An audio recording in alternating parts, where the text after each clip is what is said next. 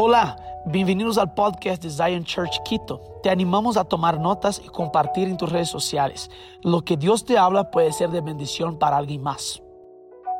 Yo quiero conversar con ustedes hoy sobre un tema que es el discipulado. El tema es el discipulado, el método de transformación social. Y para la prédica de hoy, yo quiero indicar dos libros. Yo he indicado un libro por semana, pero para esta prédica yo quiero indicar dos libros. Uno es la, la formación de, de un discípulo, ¿ok? Keith Phillips. Y la otra es Discipulando Naciones. Entonces son dos libros que yo creo que como iglesia tenemos que leer para entender cómo nosotros podemos eh, ser efectivos con el discipulado. Abre tu Biblia en Lucas capítulo 11, versículos 24 al 26. Lucas 11, 24 al 26. Dice así, cuando el espíritu inmundo sale del hombre, anda por lugares secos, buscando reposo, y no hallándolo, dice, volveré a mi casa de donde salí. Y cuando llega, la halla barrida y adornada. Entonces va y toma otros siete espíritus peores que él, y entrados moran allí. Y el postrer estado de aquel hombre viene a ser peor que el primero. Entonces, yo quiero traer ya una introducción, ya conectando con lo que hablamos la semana pasada. Aquí Jesús está diciendo que no vale de nada si nosotros discipulamos, perdón, si expulsamos un demonio, pero no discipulamos. Daniel, pero el texto no dice eso, pero te quiero proponer que el discipulado es esta ocupación para que otros espíritus no vengan a hacer fiesta en un lugar que está vacío. Entonces yo te quiero proponer que conectando con la semana pasada es que la oración es una invasión celestial para ganar un territorio en el espíritu. Y una vez que en el espíritu ganamos ese territorio, ahora el discipulado viene para ocupar el territorio. Porque si el territorio no es ocupado, viene otros siete espíritus peores. Entonces, para nosotros no vale de nada orar, pedir que las potestades, los principados se caigan, porque creemos en eso como iglesia. Pero ahora, no vale de nada si nosotros como iglesia no ocupamos el espacio. No vale de nada si nosotros como iglesia no ocupamos este espacio. Entonces, yo te quiero proponer que la oración es la forma de ganar el territorio en lo espiritual. Y el discipulado es la forma de ocupar el territorio ganado en el espíritu en lo físico. Esto es el discipulado. Es cuando nosotros ahora ocupamos el espacio que, estaba, que ahora está vacío para que no vuelva a suceder que otros demonios vengan. Ahora, Mateo 28 va a hablar de la gran comisión. Abre en Mateo 28, 16 al 20. Dice lo siguiente, pero los once discípulos se fueron a Galilea, al monte donde Jesús les había ordenado. Y cuando le vieron, le adoraron, pero algunos dudaban. Y Jesús se acercó y les habló diciendo, toda potestad me es dada en el cielo y en la tierra. Ahora mira el versículo 19. Por tanto, id y haced discípulos a todas las naciones, bautizándolos en el nombre del Padre, del Hijo y del Espíritu Santo, enseñándoles que guarden todas las cosas que os he mandado. Y he aquí, yo estoy con vosotros todos los días hasta el fin del mundo. Jesús aquí está dando un orden claro. Él está diciendo, ustedes tienen que ir por el mundo y hacer discípulos. Es decir, Jesús está diciendo, las naciones tienen que ser discipuladas. Las etnias, las etnias tienen que ser discipuladas. Esa es la palabra para naciones acá, etnos, que es de etnia o etnia. No sé cómo decir bien esto en español, pero creo que me entienden. La cosa aquí es que Jesús está diciendo que hay diversos discípulos y que nosotros como discípulos de Cristo tenemos que ir e discipular y discipular las naciones. Entonces, Marcos capítulo 16 habla de otra parte de la gran comisión, porque aquí en Mateo 28 está hablando de discipulado, pero Marcos 16 habla de predicar el evangelio a toda criatura. Es decir, versículo 15 de Marcos, 16 dice, y les dijo, id por todo el mundo y predicad el evangelio a toda criatura. Aquí Jesús está diciendo que nosotros somos responsables a que los hijos de Dios, o mejor, las personas sepan su filiación en Dios. Entienda algo, nosotros como iglesia tenemos una misión, discipular el mundo. Pero ahora, no hay como discipular a las naciones, discipular a las personas, si nosotros no entendemos que primero hay que predicar el Evangelio que primero hay que anunciar que hay una filiación en cada persona que somos hijos de Dios, que fuimos comprados por la sangre de Cristo. Ahora, te quiero proponer algo. Nosotros no fuimos llamados simplemente a predicar y convertir personas. Nosotros fuimos llamados a ser discípulos. Entienda, predicar y convertir es una parte del trabajo, es el inicio, pero el discipulado es el objetivo. Jesús dice, discipulen a las personas y a las naciones. Él está diciendo literalmente eso, que predicar es solamente el comienzo de nuestro trabajo. El problema es que nosotros nos preocupamos tanto con ganar almas, porque dicen, no, vamos a predicar el Evangelio, evangelizar. Sí, tenemos que hacerlo, pero nosotros nos olvidamos de discipular. Y te voy a decir por qué nos olvidamos de discipular. O mejor, rechazamos la idea del discipulado.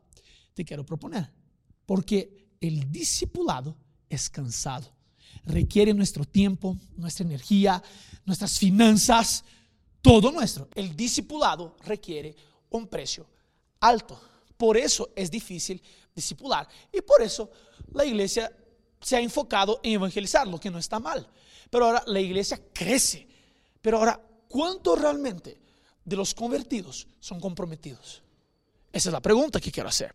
Entonces, yo aquí quiero definir lo que es el discipulado. Y esta definición está en el libro que yo traje, La formación de un discípulo de Keith Phillips, que dice, el discipulado cristiano es una relación de maestro-estudiante basada en el modelo de Cristo y sus discípulos, en lo cual el maestro reproduce la plenitud de la vida que tiene en Cristo, que el estudiante es capaz de replicar el mismo proceso en otros. Es decir, Pablo cuando está orando por la iglesia de Galacia, él dice, yo oro para que Cristo sea formado en ustedes. Y Pablo dice, mírenme a mí, porque yo tengo Cristo, yo cargo a Cristo, yo paso eso a ustedes. Y ahora nosotros como iglesia, cuando yo tengo a Cristo y yo estoy discipulando, yo estoy pasando, estoy imprimiendo Cristo en las personas. Y ahora este discípulo pasa Cristo a otras personas. Ese es el proceso de discipulado. Pero ahora yo quiero expandir un poco ese entendimiento. Porque el texto bíblico que está en Mateo capítulo 28 habla sobre discipulado de naciones. Que dice, nosotros vamos a discipular no solo personas, sino que vamos a discipular naciones. Nosotros fuimos llamados a discipular naciones. Pero Daniel, Pastor Daniel, ¿cómo, cómo discipular naciones? Yo te voy a proponer algo. Discipular naciones tiene que ver con discipular sistemas. Para que los sistemas se conviertan de acuerdo a la realidad del reino de los cielos.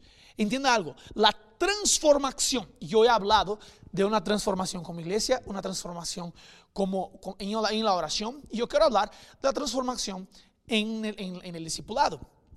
La transformación que tenemos que vivir en el discipulado es la de traer regreso, de regreso la mentalidad del reino de no solamente evangelizar, sino también volver a la esencia del discipulado, que es literalmente imprimir el carácter de Cristo en personas y naciones. A eso debemos volver. Y yo te quiero proponer algo más. Fue por una mentalidad de solamente evangelizar que la iglesia perdió su efectividad en la sociedad nosotros por simplemente ganar almas, yo no tengo problema con ganar almas. Y tenemos que ganar, tenemos que ir, predicar el Evangelio y está bien, evangelismo tenemos que hacer, eso tiene que ser un estilo de vida. Pero ahora, si no pasamos del evangelismo a un lugar de discipulado, la iglesia tiene un, fin de perder su efectividad. Nosotros como iglesia fuimos llamados a discipular, no solamente evangelizar. ¿Ok? Entonces, la iglesia de Cristo es efectiva cuando entiende la verdad del discipulado. Ahora, cuando yo pienso en el principal mensaje de Jesús, yo entiendo, como yo hablé la primera semana de esa prédica, el principal mensaje de Jesús no fue salvación, fue el reino. Tú accedes al reino a través de la salvación. Pero ahora la iglesia ha cambiado el mensaje de Jesús por decir, vamos a predicar salvación. Pero Jesús está diciendo, predica el reino. Predica que después de la salvación hay un proceso en el reino de Dios. Pero ahora, cuando pensamos en salvación, estamos hablando de llevar el máximo de personas al cielo. Pero cuando yo hablo de discipulado, yo estoy pensando en traer lo máximo del cielo a la tierra. Entiendo lo que estoy diciendo. La oración que Jesús hace es Padre nuestro que estás en el cielo y dice, venga tu reino, que se haga tu voluntad aquí. Y él enseñó a sus discípulos a orar que venga el reino de los cielos y que se haga eso real acá. Entonces, cuando yo estoy pensando en salvación, yo estoy diciendo, la línea final, la línea de llegada es la salvación. Es llevar lo máximo de personas que yo pueda al cielo. Pero cuando yo hablo de discipulado, yo estoy hablando literalmente de traer la realidad que está en el cielo acá en la tierra. Un discípulo de Cristo es aquel que entiende la necesidad de que todo lo que está viviendo sea cambiado por la realidad del reino de los cielos. Ese es un discípulo de Cristo. Y cuando yo hablo del mensaje del reino de Dios, yo necesariamente no tengo que incluir solo personas. Yo hablo de naciones. Yo hablo de naciones, yo tengo que hablar de las naciones. Porque el corazón del Señor Dios está por las naciones. Entienda eso. Apocalipsis 5.9 dice lo siguiente. Y cantaban un nuevo cántico diciendo, digno eres de tomar el libro y de abrir sus sellos. Mira lo que dice, lo que cantaban en el cielo para Jesús. Porque tú, Jesús, fuiste inmolado.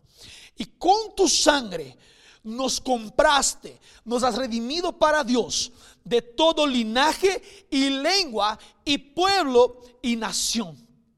Es decir, el amor de Dios es tan grande por personas que el sacrificio de Cristo no fue solamente para personas, sino para naciones enteras.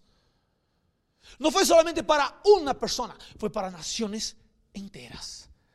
Y yo tengo que entender que el sacrificio de Jesús revela el amor de Dios. El amor de Dios fue revelado a las naciones. Y nosotros tenemos que entender que hay un mandato de la parte de Dios de discipular naciones. El día que entiendas el amor de Dios para las naciones, vas a entender que el sacrificio de Cristo vino a redimir las naciones de la tierra. La Biblia dice que todos los reinos, todos los montes se van a convergir al monte de la casa de Jehová. Es decir, Isaías 2.2, estoy hablando de eso. Es decir, nosotros como iglesia estamos entrando en un periodo, creo yo, que la iglesia está siendo despierta, no simplemente para disipular personas, sino para disipular naciones. Ahora, yo quiero traer aquí cuatro puntos, ¿ok? Cuatro puntos, voy a cambiar un poco, siempre hablo de tres puntos, pero hoy quiero traer cuatro puntos, cuatro cosas importantes que debemos entender como iglesia para ser efectivos en el discipulado. Uno, el discipulado es un cernidor, ¿ok? Anota eso. Mateo 16 va a hablar, versículo 21 dice así. Desde entonces comenzó Jesús a declarar a sus discípulos que le era necesario ir a Jerusalén y padecer mucho de los ancianos de los principales sacerdotes y de los escribas, y ser muerto y resucitar tercer día. Entonces Pedro, tomándole aparte, comenzó a reconvenirle, diciendo, Señor, ten compasión de ti. En ninguna manera esto te acontezca. Pero él volviéndose dijo a Pedro, quítate delante de mí, Satanás. Me eres tropiezo, porque no pones la mira en las cosas de Dios, sino en las cosas de los hombres. Entonces Jesús dijo a sus discípulos, después de reprender Pedro, Jesús dijo, si alguno quiere venir después de mí, Niéguese a sí mismo, a sí mismo y tome su cruz y sígame. Jesús literalmente aquí está poniendo un cernidor. El que quiere ser mi discípulo tiene que hacer eso. Tiene que cargar su cruz y tiene que seguirme. Jesús está haciendo claro. Jesús aquí está poniendo una, una, una regla para medir. ¿Ok? Una vara. Está diciendo, aquí es así. O es o no es. No hay cómo servir a Jesús y no negar todo. Anota eso. No hay cómo seguir a Jesús y no negar todo. Jesús no quiere los mediocres. Anota eso. La, ser mediocre es, lo que, es la persona que hace el básico. No es una persona mala, es una persona que está haciendo solamente el básico. Es importante hacer lo mínimo, claro. Pero una vez que estás en Cristo, es necesario entender que hay un precio a pagar para seguirle a Él. Entienda eso. No vamos a, suavizar el Evangelio. Tenemos que entender que hay un precio, hay un sacrificio a pagar. Nosotros tenemos que tomar nuestra cruz y seguirle. Ahora, entienda aquí, Juan 6, abre tu Biblia Juan 6. Jesús está hablando sobre dejar padre y madre. Jesús está hablando sobre dejar aquel que ama a su padre más que me ama a mí, no es digno de mí. Aquel que ama más a su esposa eh, más que a mí, no es aquel que ama a su hijo. Jesús está dando una, una, un puñete aquí a sus discípulos. Está diciendo, si ustedes no aman ellos, si ustedes le aman a ellos más que me aman a mí, ustedes no son dignos de seguirme. Entonces, aquí lo que sucedió en Juan 6, 66 dice, había muchos que lo seguían a Jesús, comenzaron, comenzaron a dejar de seguir a Jesús. Juan 6, 66. Lee ese texto. Porque en Juan 6, 66, los discípulos ahora, uy, ¿será que realmente tengo que dejar todo? Voy a dejar todo. Voy a amar más a Jesús que a mis padres. Voy a amar más a Jesús que mi carrera.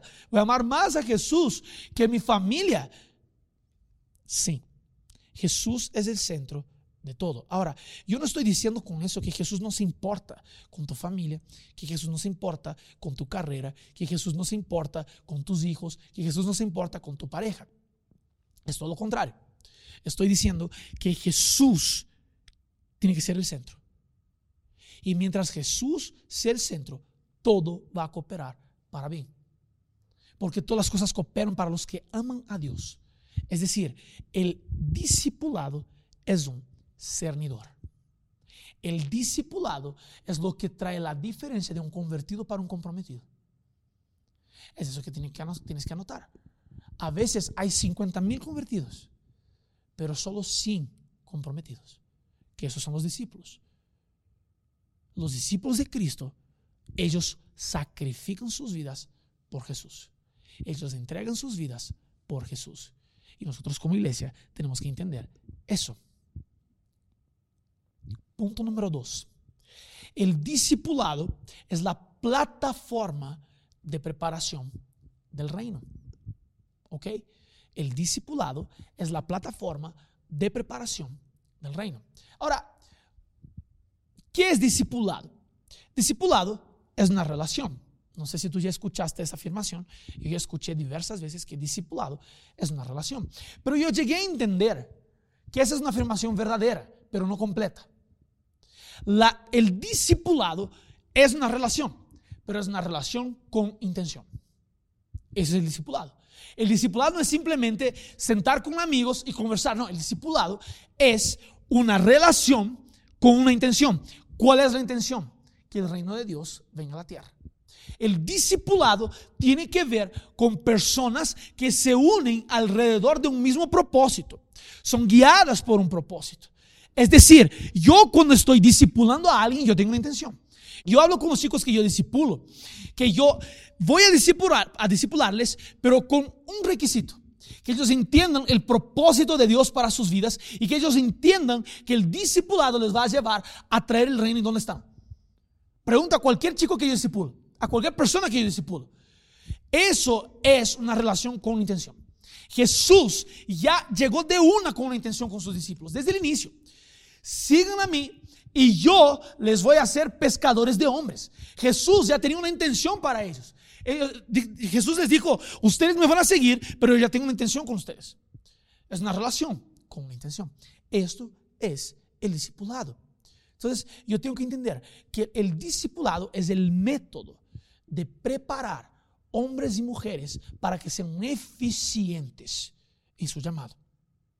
El discipulado tiene que ser intencional el discipulado tiene que ser intencional. Tú tienes que estar bajo una persona, un líder, un discipulador, que va a entender el llamado de Dios en tu vida y te va a ayudar a construir eso en tu vida. Que va a ser una plataforma para tu llamado, no va a ser un techo para ti. Va a ser una plataforma para lo que Dios tiene para tu vida. El discipulado es una preparación. Cualquiera que comience a servir a Jesús tiene que entender que tiene que ser discipulado con la intención de ser efectivo para el reino. Tal vez la iglesia, con esa cuestión que yo hablé al comienzo, en la primera charla, ha confundido lo que es discipulado con entretenimiento. Nosotros como iglesia tenemos que tener momentos de paz, de alegría, de estar, tal vez jugar un fútbol. A mí me encantan esas cosas.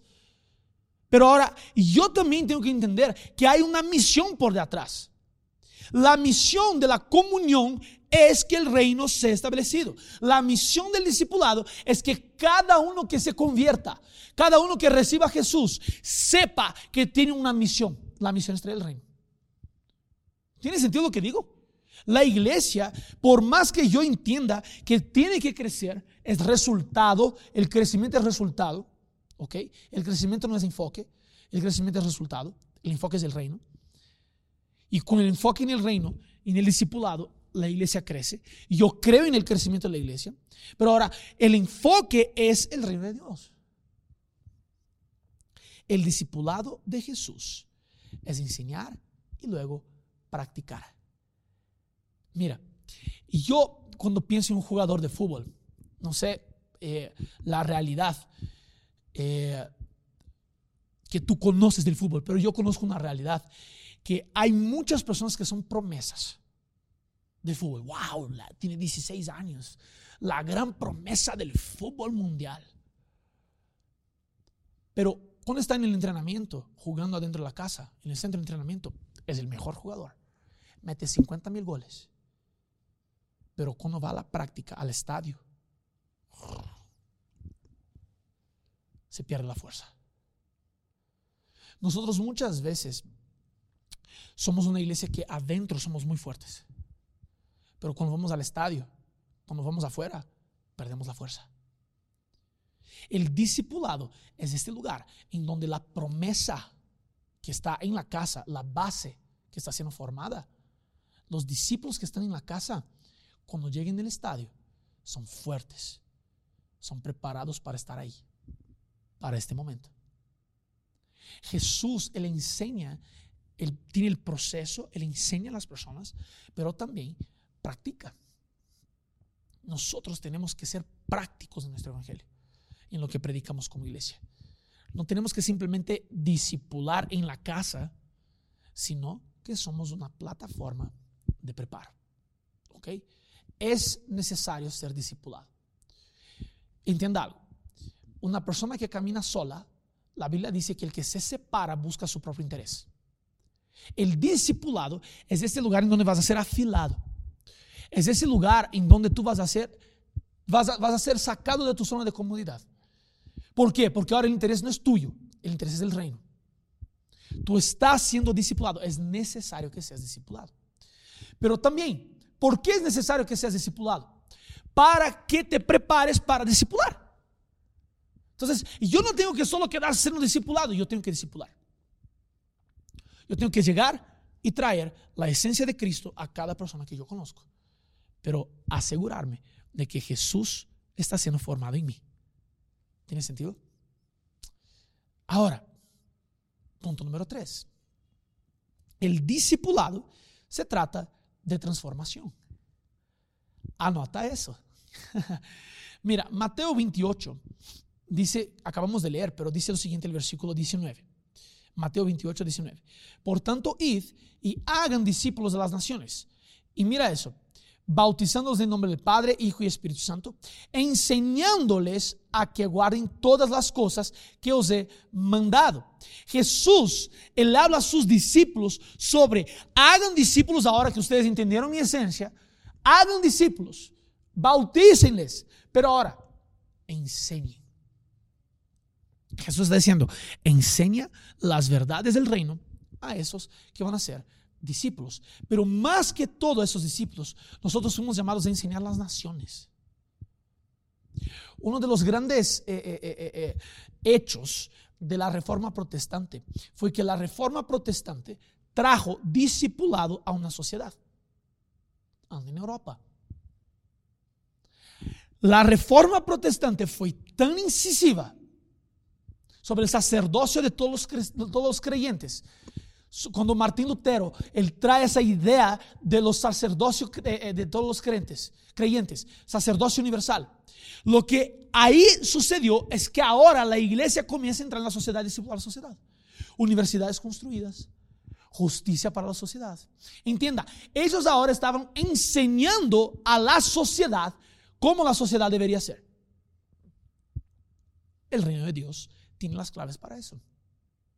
Nosotros tenemos acceso a todo eso. La iglesia fue llamada a discipular naciones. ¿Qué significa eso? Significa que yo voy a enseñar a las naciones cómo el cielo funciona y que esto sea reflejado en la sociedad. ¿Sabes cuándo la gente va a comenzar a creer que el cielo realmente tiene las llaves del reino para transformar naciones? Cuando la iglesia comienza a comportar de esa forma. Cuando nosotros como iglesia entendamos que tenemos un papel de discipular a la nación, de entrar en la esfera política y decir, hey, el reino trae prosperidad a partir de esa forma. Y cuando tú implementas eso, comienzas a ver transformación. Entonces, una cosa, la transformación de sociedad viene a través de relevancia. ¿Ok? Anota eso. El no relevante va a ser discipulado, doctrinado por quien es relevante.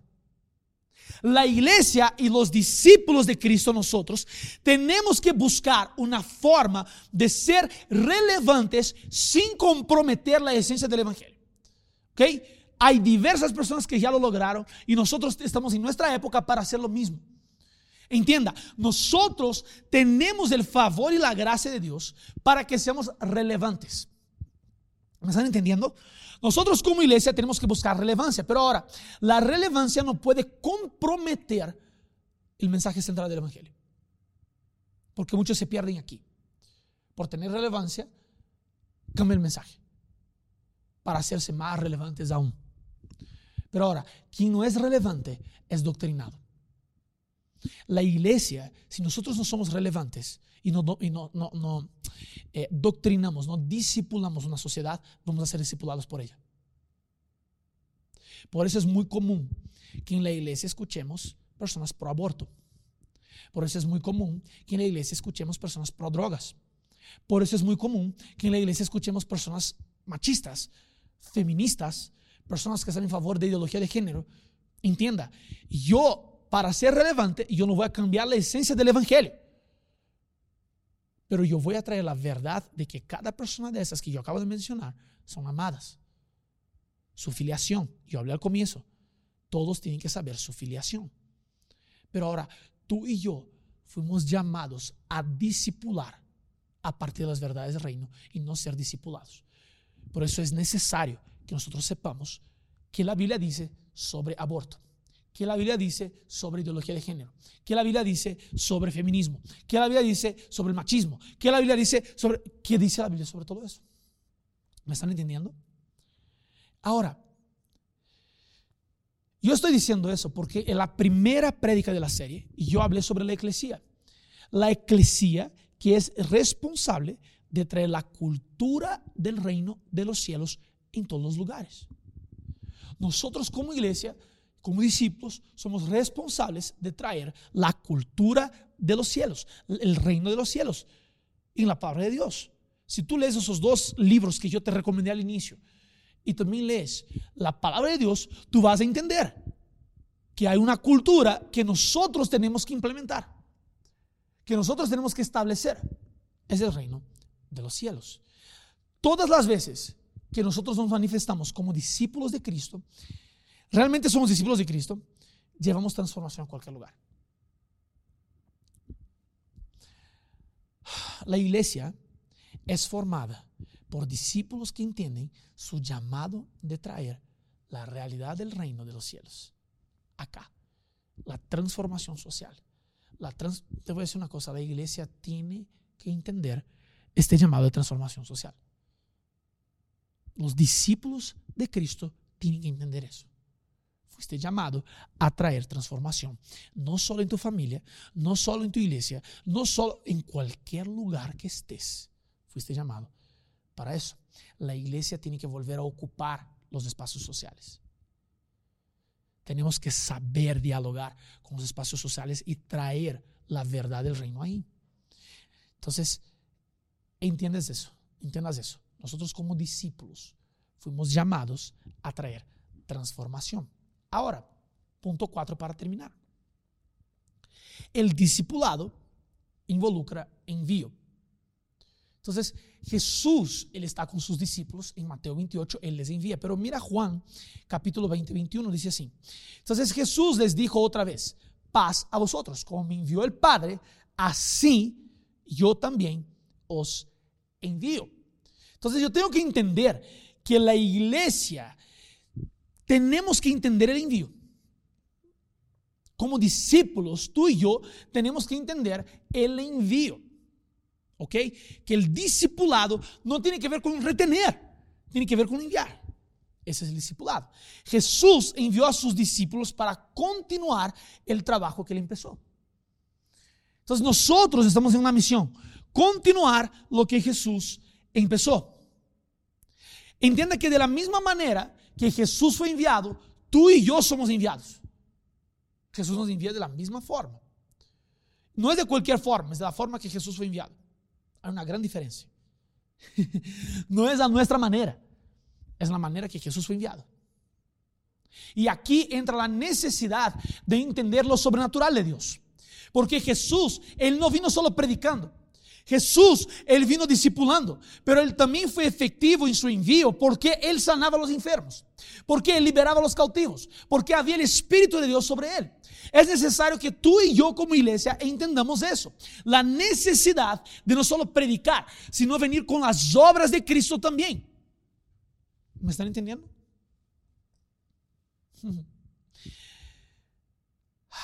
Hemos reducido el envío a las naciones o el envío misionero simplemente para predicar salvación o plantación de iglesias o alguna cosa relacionada con iglesia. Iglesia, digo, institución iglesia, ¿ok? Porque la iglesia son dos o tres. Yo siempre, yo creo que siempre va a haber eclesía, dos o tres, pero la institución iglesia es otra cosa. Siempre pensamos que la persona fue mandada o enviada para plantar una iglesia. La verdad es que el envío también es para predicar salvación, pero mayormente para que otros sean discípulos y sean enviados. Ahora, yo estaba diciendo, acabo de decir que el envío no es simplemente para plantar iglesias. Yo creo en la plantación de iglesias, yo soy un ejemplo vivo de eso. Pero por más que yo creo en eso, yo también creo que el envío se da también en tu área de actuación. Y si tal vez Dios te ha llamado para ser un pastor en tu empresa. Y si tal vez Dios te ha llamado para cuidar las vidas en tu empresa, que ahí la iglesia sea formada. Y si Dios te ha llamado para ser un apóstol en el mercado de trabajo, con una mente estratégica, pensando cómo este negocio puede traer el reino de Dios para esa nación, para nación tal, para ese lugar tal, para la ciudad tal. ¿Cómo puedo generar fuente de riqueza para otras personas? Y si Dios te llamó para ser un apóstol, ahí. Nosotros fuimos enviados de esa forma. No simplemente para la esfera de la iglesia. Tal vez tú puedes ser enviado para la esfera política. Y Dios te quiere usar para ese lugar. Sea, un discípulo yo te quiero proponer que la iglesia no puede malinterpretar esos, esos tipos de llamado. Hay personas que Dios dice, voy a usar este aquí para señalar y para traer mi reino a través de la política. Voy a usar esta aquí para hacer algo a través de los artes. Y yo sé y yo he visto esas cosas. Y yo sé que hay personas que aman al Señor Jesús y que aman el llamado que tienen para otra esfera que no sea la iglesia. Y la iglesia ha mal interpretado el llamado de esas personas. Entienda, nosotros como iglesia tenemos que llegar en ese lugar de enviar a esas personas también para sus esferas de actuación. Entienda algo. Una iglesia influyente es una iglesia que es formada por discípulos de Cristo que son enviados a ocupar todos los lugares todos los lugares. Así como la levadura, cuando Jesús dice que la levadura entra en la masa y hace con que la masa crezca, influencia la masa. Nosotros como, somos como levadura, somos, enviados a estar en medio de la masa para que la masa reciba, reciba nuestra influencia. Así somos la iglesia. Fuimos llamados como iglesia a ocupar espacios. No es dominar, no es controlar, es discipular. Fuimos llamados a enseñar cómo el reino de los cielos se ve en la sociedad. Y mi oración es para que nosotros entendamos los llamados diferentes, la multiforme gracia de Dios sobre cada uno de nosotros como iglesia. Tal vez tú dices, yo quiero servir al Señor, pero no siento que tengo que servir desde un púlpito. Ok, el Señor Dios te llamó a que seas un predicador, a que seas un discípulo, a que seas influyente a través de lo que tú tienes pasión. Y nosotros como iglesia tenemos que entender que tú tienes espacio acá en nuestra iglesia y también allá afuera siendo influencia. ¿Tiene sentido lo que digo? Tenemos que cambiar nuestra mentalidad, Inés. Yo quiero orar por ti. Ponte de pie en tu casa. Déjame orar por ti. Señor Dios, yo oro en el nombre de Jesús para que tú vengas sobre nosotros como iglesia. Padre, yo oro para que entendamos tu corazón en el discipulado de sociedades, en el discipulado de naciones, en el discipulado de personas. Padre, yo oro por cada persona que se ha sentido rechazada por la iglesia, por no tener un espacio o por no encajarse en una dinámica de coger un micrófono y predicar desde el púlpito. Y yo oro, Padre, que nosotros como iglesia, iglesia de Cristo, entendamos que tú levantas personas como Daniel, que tú levantas personas como José, que tú levantas personas como Esther, como Nehemías, para ser influyentes afuera, en, las, en, las, en, las, en la área de la sociedad, en las áreas de la sociedad. Y yo bendigo a cada persona que está aquí y que me está escuchando el día de hoy. En el nombre de Jesús. Amén y amén. Esperamos que este mensaje haya impactado tu vida. Suscríbete porque subimos nuevas prédicas todas las semanas.